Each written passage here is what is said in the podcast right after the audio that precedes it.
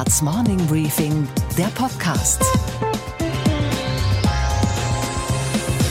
Einen wunderschönen guten Morgen. Mein Name ist Chelsea Speaker und heute ist Dienstag, der 7. April. Unterschiedlicher konnten die beiden Pressekonferenzen gestern von dem österreichischen Bundeskanzler Sebastian Kurz in Wien und einige Stunden später von seiner deutschen Amtskollegin Angela Merkel nicht sein. Beide hatten eigentlich das gleiche Grundthema. Wie reagiert der Staat in der Corona-Krise?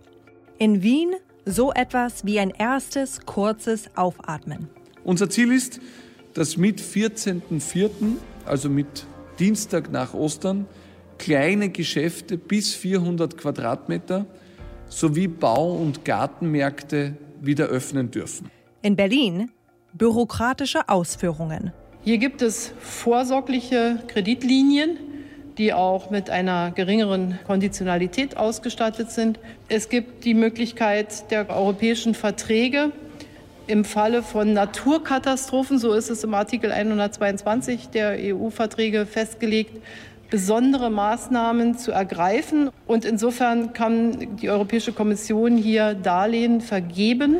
In Österreich so etwas wie Hoffnungsschimmer. Ab dem 1. Mai ist unser Ziel, dass alle Geschäfte, Einkaufszentren und Friseure wieder öffnen dürfen. Auch hier natürlich unter ganz besonderen Schutzvorkehrungen. In Deutschland eher administrative Ansagen.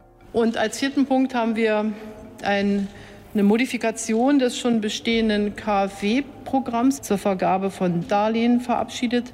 Das war deshalb notwendig, weil das von uns zuerst aufgelegte Programm nur eine 90-prozentige Garantieabsicherung für die Unternehmen gegeben hat. Und es hat sich herausgestellt, dass es sehr, sehr schwerfällig für viele Unternehmen ist, wenn Banken dann eine Prognose für die Fortführung des Unternehmens abgeben müssen. Und an der Donau kann man sich in absehbarer Zeit wieder auf ein Stück Sachertorte und eine Melange im Straßencafé freuen.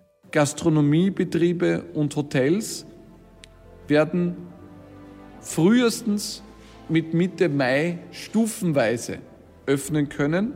Auch das unter besonderen Sicherheitsvorschriften. Sebastian Kurz hat den Menschen mit seiner Pressekonferenz keine Rückkehr in goldene Zeiten versprochen. Im Gegenteil, die sehr strikten Ausgangsregeln in Österreich wurden zum Beispiel bis Ende April verlängert.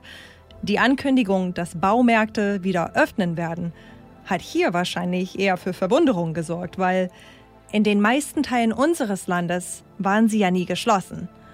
Aber Kurz hat gestern eins geschafft. Er hat Perspektive geschaffen. Die angekündigten Lockerungen der Maßnahmen sind auch eine Lockerungsübung für den Kopf der Bürgerinnen und Bürger. Kurz hat ein Gefühl vermittelt. Das Gefühl, dass so etwas wie ein Ende in Sicht ist. Dass der ganze Spuk tatsächlich einmal vorbeigehen wird. Und so am Ende die Erkenntnis. Österreich war uns immer ein Stück äh, voraus. Und damit auch die Hoffnung verbunden, dass wir auch bald das Licht am Ende des Tunnels sehen. Unsere weiteren Themen heute. Der italienische Physiker und Bestsellerautor Paolo Giordano erklärt uns aus Rom seine Sicht auf die Pandemie, die sein Land so sehr trifft. Und welche Lektion Corona die Menschheit lehrt. It just divides us into three groups of people those that it can still infect, those that it has already infected, and those that cannot infect anymore because either they're dead or they recovered. Wir hören den Verfassungsrechtler Professor Paul Kirchhoff und seine Gedanken zu Corona in Der achte Tag. Börsenreporterin Sophie Schimanski aus New York erklärt uns den Aufwärtstrend an den Börsen. Wir staunen über kreative Geistliche in Panama und wir hören einen fast vergessenen Großmeister der Popmusik, der sich zu Corona mit einem tollen Gag zurückmeldet, nämlich Neil Diamond. Italien war für viele Deutsche immer ein Sehnsuchtsland mit guten Spaghetti, herzlichen Menschen und purer Lebensfreude auf der Straße. Umso mehr bewegt die Menschen hier die Corona-Tragödie in Italien. Das Land war besonders früh betroffen von der Pandemie und ist bei den Opfern trauriger Rekordhalter mit rund 16.000 Toten. Paolo Giordano ist 37 Jahre alt. Er ist Italiener, Physiker und Bestsellerautor. Mit dem Roman Die Einsamkeit der Primzahlen hatte er einen großen Erfolg. Sein neues Buch heißt In Zeiten der Ansteckung. Es setzt sich mit dem Corona-Trauma in Italien auseinander und was die Pandemie über die Menschheit verrät. Ich habe ihn in Rom angerufen und mit ihm darüber gesprochen. Hi, Paolo. Nice to talk to you today. Hi, it's nice for me. Thank you for the invitation. You're a scientist, you're a physicist, and you live in Italy, a country that's been hit harder by COVID 19 than really any other. Could you tell me about how things feel in your country and in your city right now? How is it for you as a scientist and as a citizen? I think the whole of the country was in a sort of shock for a few weeks because the impact was really very strong and very fast. And we saw images that we never thought we could see in our life. I think now uh, the shock is slowly fading away. So we're dealing with the emergency and slowly trying to imagine to figure out what will happen afterwards because there's a lot to be that need to be constructed and prepared so that we can slowly go out even of the lockdown that's been there for a month. What is that doing with people mentally? I mean, how is it when you talk to your friends or your colleagues? Are people still doing okay, or are they starting to have a really tough time with it? Because it's been going on for some time now, right? That people have been stuck in quarantine.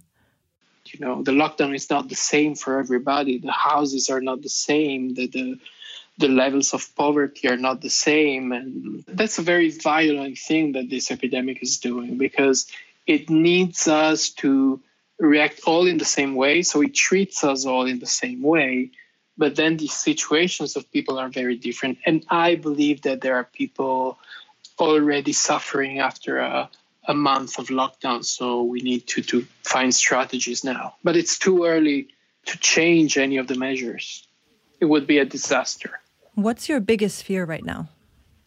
I have a, let's say, more abstract fear that we might not learn anything from what is happening and just when the emergency is over, just start all over again in the in exactly the same way.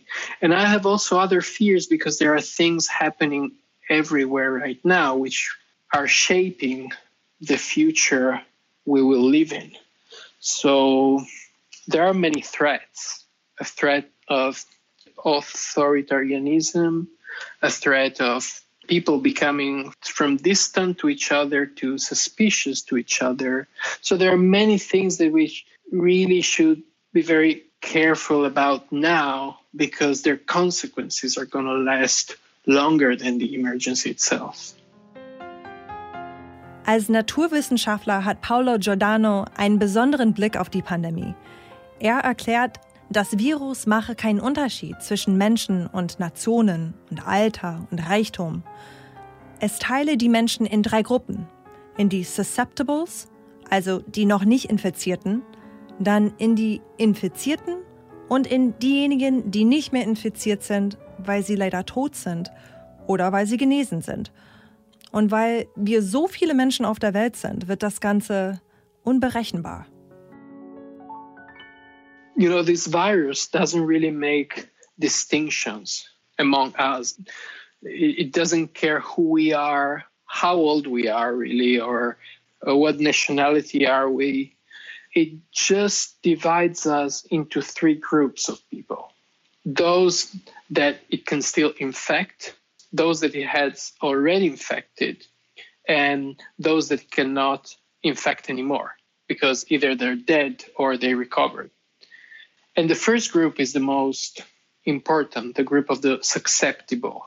And the problem with this virus, which is completely new for the human species, is that the whole humankind, which means more than 7 billion people, are susceptible to it. So that's what causes all the problems because even even if we think that the lethality rate is low or not too high even if we think that the virus doesn't spread so quickly, but it does, the problem is that we are many. And so the numbers grow to, uh, and the number of victims can grow to an unacceptable number very easily if we don't take measures. I'd also like to talk to you about what I personally found to be the most frightening part of your book. Uh, you wrote about the relationship between climate change and pandemics.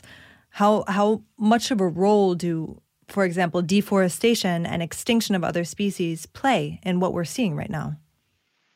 I'm not saying there is a direct consequence for the coronavirus we're dealing with, because we still don't know the exact mechanism with which it uh, showed up in the human species. We know the general mechanisms with uh, new viruses and new uh, diseases. What happens usually is that a microorganism jumps from a, from an animal species to the human one, to this new host, and starts to spread among the human population. So that's probably what happened also with uh, the coronavirus. The problem is that there are many of such microorganisms, viruses and bacteria and whatever else, that are there in nature, somehow protected in their own small closed habitats. But there are things that we do, our aggressiveness towards the environment, like deforestation, that simply makes more probable that we come into contact with those species. Think about, for instance, about the big fires in Amazonia, in the Amazonias in last summer. Who knows how many new forms of life those fires released in the environment. And if they need a new host, a new place to live, this microorganism, they might choose us because we are quite convenient.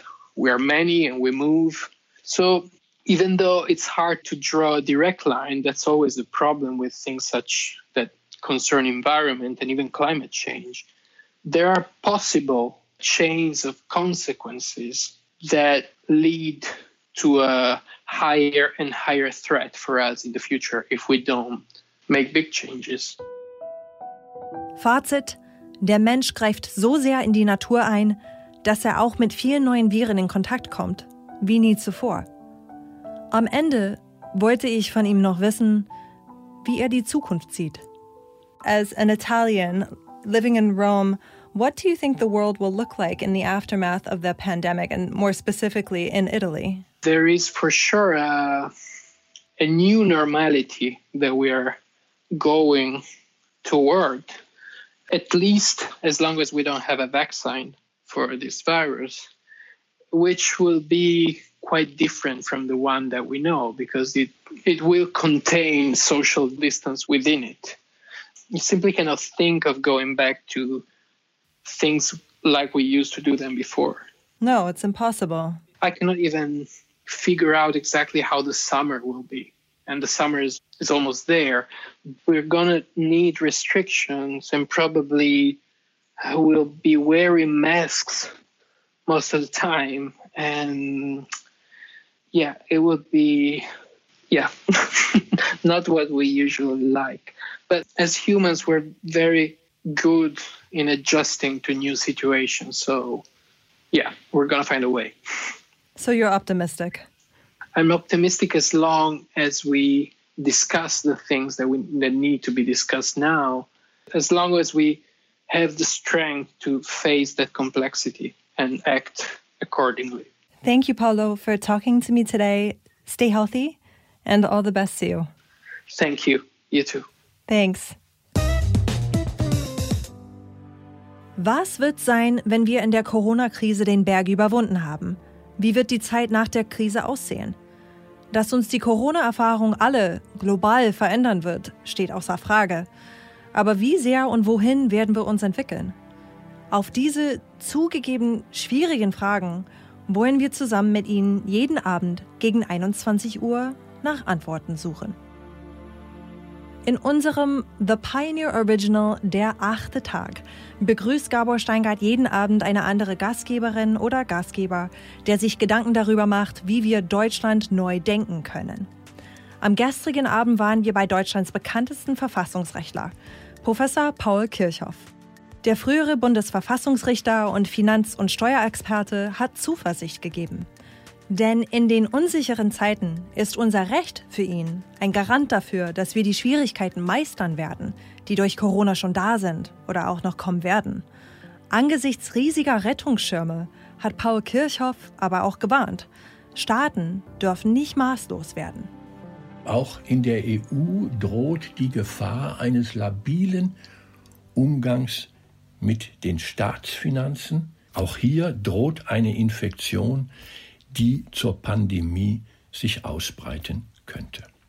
Deswegen gilt hier das Gebot zurück zur Normalität. Wir haben eine Spitzenmedizin, wir haben eine Spitzenforschung, wir haben eine große Erneuerungskraft. Der Erfolg von Haushaltsdisziplin ist gegenwärtig mit Händen greifbar. Das müssen wir bewahren in Deutschland und in der Europäischen Union, weil wir später einmal Krisen erleben werden, die wir heute noch nicht voraussehen können. Den gesamten Podcast Der achte Tag Deutschland neu denken mit Verfassungsrechtler Professor Paul Kirchhoff gibt's überall da, wo es gute Podcasts gibt. Und natürlich auch in Steingarts Morning Briefing App. Die nächste Folge heute Abend wieder. Dann mit der Neurowissenschaftlerin Professor Maren Ohner, die uns zur Naivität auffordert. Und was war heute Nacht an der Wall Street los? Und damit schalten wir wieder zu unserer Reporterin an der Wall Street, Sophie Schimanski. Guten Morgen, Sophie. Schönen guten Morgen, Chelsea. Die Märkte haben gestern positive Signale gesendet. Der DAX ist mal wieder über 10.000 Punkte gestiegen und auch der Dow Jones hat einen ordentlichen Sprung nach oben gemacht. Was glaubst du, waren die Gründe dafür? Es sind die Gründe gewesen, über die wir eigentlich die ganze Zeit geredet haben. Also die Gründe, über die Analysten gesagt haben, dass sie eigentlich äh, das Einzige sind, was den Markt hier beruhigen kann. Die Lage um den Virusausbruch in Hotspots hat sich übers Wochenende einfach entspannt. Konkret zum Beispiel in New York, wo eben die Zahl der gemeldeten Todesopfer zurückgegangen ist. Und zwar das erste Mal seit Ausbruch. Und äh, die Como-Verwaltung, die gehen hier gerade davon aus, dass sie noch 20.000 bis 30.000 Krankenhausbetten brauchen werden. Und vor einigen Wochen haben sie damit gerechnet, dass sie mehr als 100.000 Betten brauchen. Das Plus bei euch auf der anderen Seite des Ozeans liegt daran, dass auch Italien und Spanien die wenigsten Todesfälle seit mehr als zwei Wochen verzeichnet haben und Deutschland und Frankreich die niedrigsten Zahlen seit Tagen gemeldet haben. Die Aktien haben hier den größten Sprung gemacht, den sie wirklich seit einer Woche äh, gesehen haben. Und äh, konkret waren das für den Dow Jones 1600 Punkte plus und damit 7%. Der S&P 500 ebenfalls 7% und der Nasdaq Composite noch ein bisschen mehr, 7,3%. Und äh, was ich eben auch wichtig finde, und wir haben gestern in Wall Street Weekly darüber geredet, der WIX, also der Volatilitätsindex, der fällt hier immer weiter und entspannt sich. Gestern nochmal 4% äh, minus es keimt einfach Hoffnung auf und äh, wir brauchen alle diese positiveren Nachrichten natürlich auch. Auch die Anleger haben darauf gewartet. Es war traumhaftes Wetter hier gestern in New York, Sonnenschein, irgendwie einfach bessere Stimmung und äh, man muss ja in diesen schwierigen Zeiten, die mit Sicherheit noch nicht zu Ende sind, auch mal die kleinen Etappen feiern, damit man eben am Ende durchhält. Weiterhin schwer haben es natürlich auch Airlines und die Luftfahrtindustrie. Für viel Aufsehen hat er jetzt auch noch gesorgt, dass Star-Anleger Warren Buffett seine Beteiligung an Delta Airlines stark reduziert hat. Was sendet das für ein Zeichen an die Branche?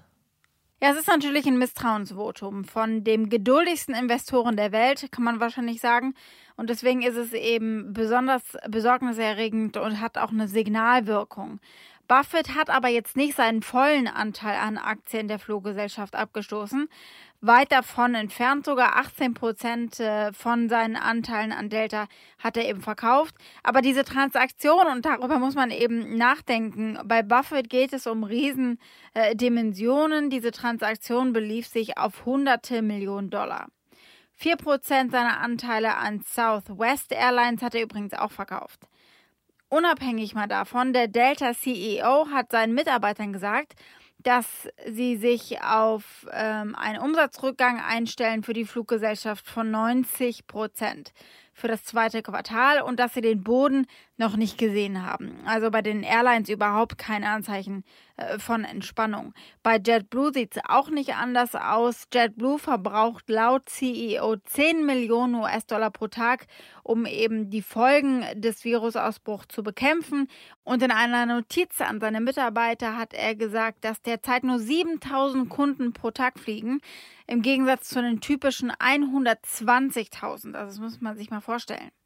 United Airlines und American Airlines kündigen an, dass sie weiter Flüge in die Region New York City reduzieren, weil es eben hier nach wie vor natürlich trotz äh, vielleicht Verbesserung der absolute Hotspot ist. Und was geht eigentlich gar nicht? Dass die Kirchen hier in Deutschland so fantasielos sind. Es gibt ja gerade eine Diskussion darüber, dass die Kirchen in der Osterwoche wegen Corona geschlossen haben müssen. Es gibt schon Überlegungen, gerichtlich gegen dieses Verbot vorzugehen. Auch der ehemalige ZDF-Moderator Peter Hane fordert, macht Ostern die Kirchen auf. In Panama ist man da kreativer. Auch da sind die Gotteshäuser für die Gläubigen geschlossen. Aber der Erzbischof des Landes stieg jetzt einfach in einen Helikopter um seine Schäfchen aus der Luft zu segnen. Mit Mundschutz und Monstranz nahm er im Armeehubschrauber Platz und das Fernsehen übertrug natürlich live. También animar la vida de los creyentes con la parte espiritual y por eso estaremos sobrevolando en un acto significativo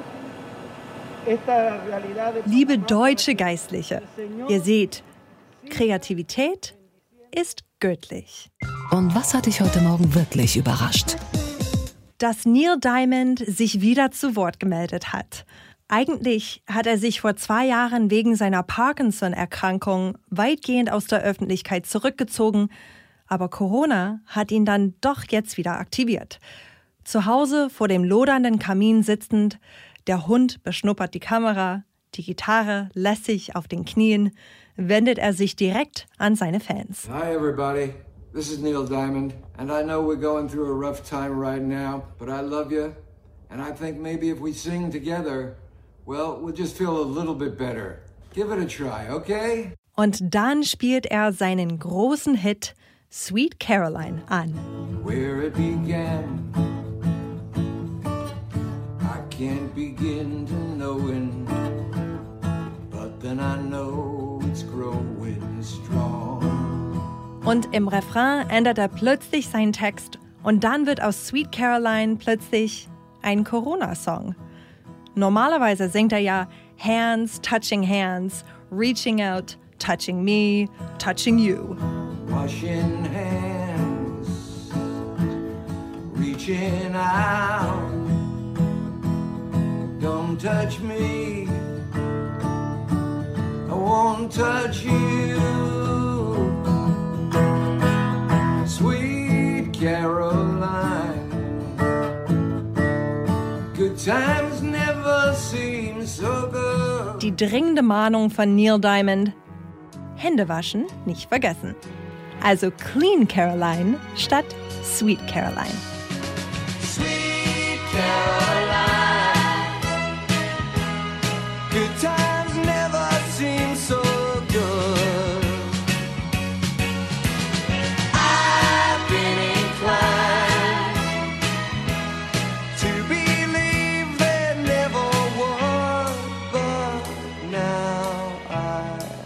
Wünsche Ihnen einen guten Start in diesen Tag. Ich bin Chelsea Speaker. Wir hören uns morgen wieder. Same time, same place. Where it began, I can't begin to know it, but then I know it's growing strong. Wasn't the spring, and spring became the summer Who'd have believed you'd come along? Hands, touching hands, reaching out, touching me, touching you.